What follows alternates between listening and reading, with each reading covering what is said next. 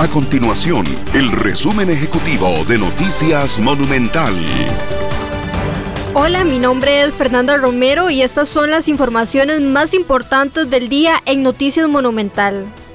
El Ministerio de Economía, Industria y Comercio MAKE busca mediante una guía que los consumidores se informen y puedan identificar la veracidad de los anuncios de marcas o productos y la publicidad promovida por los influencers mediante sus redes sociales.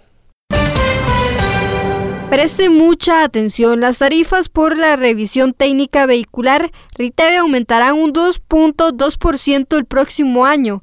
Los nuevos precios fueron publicados este martes en el diario oficial La Gaceta tras el aval de la Autoridad Reguladora de los Servicios Públicos ARECEP.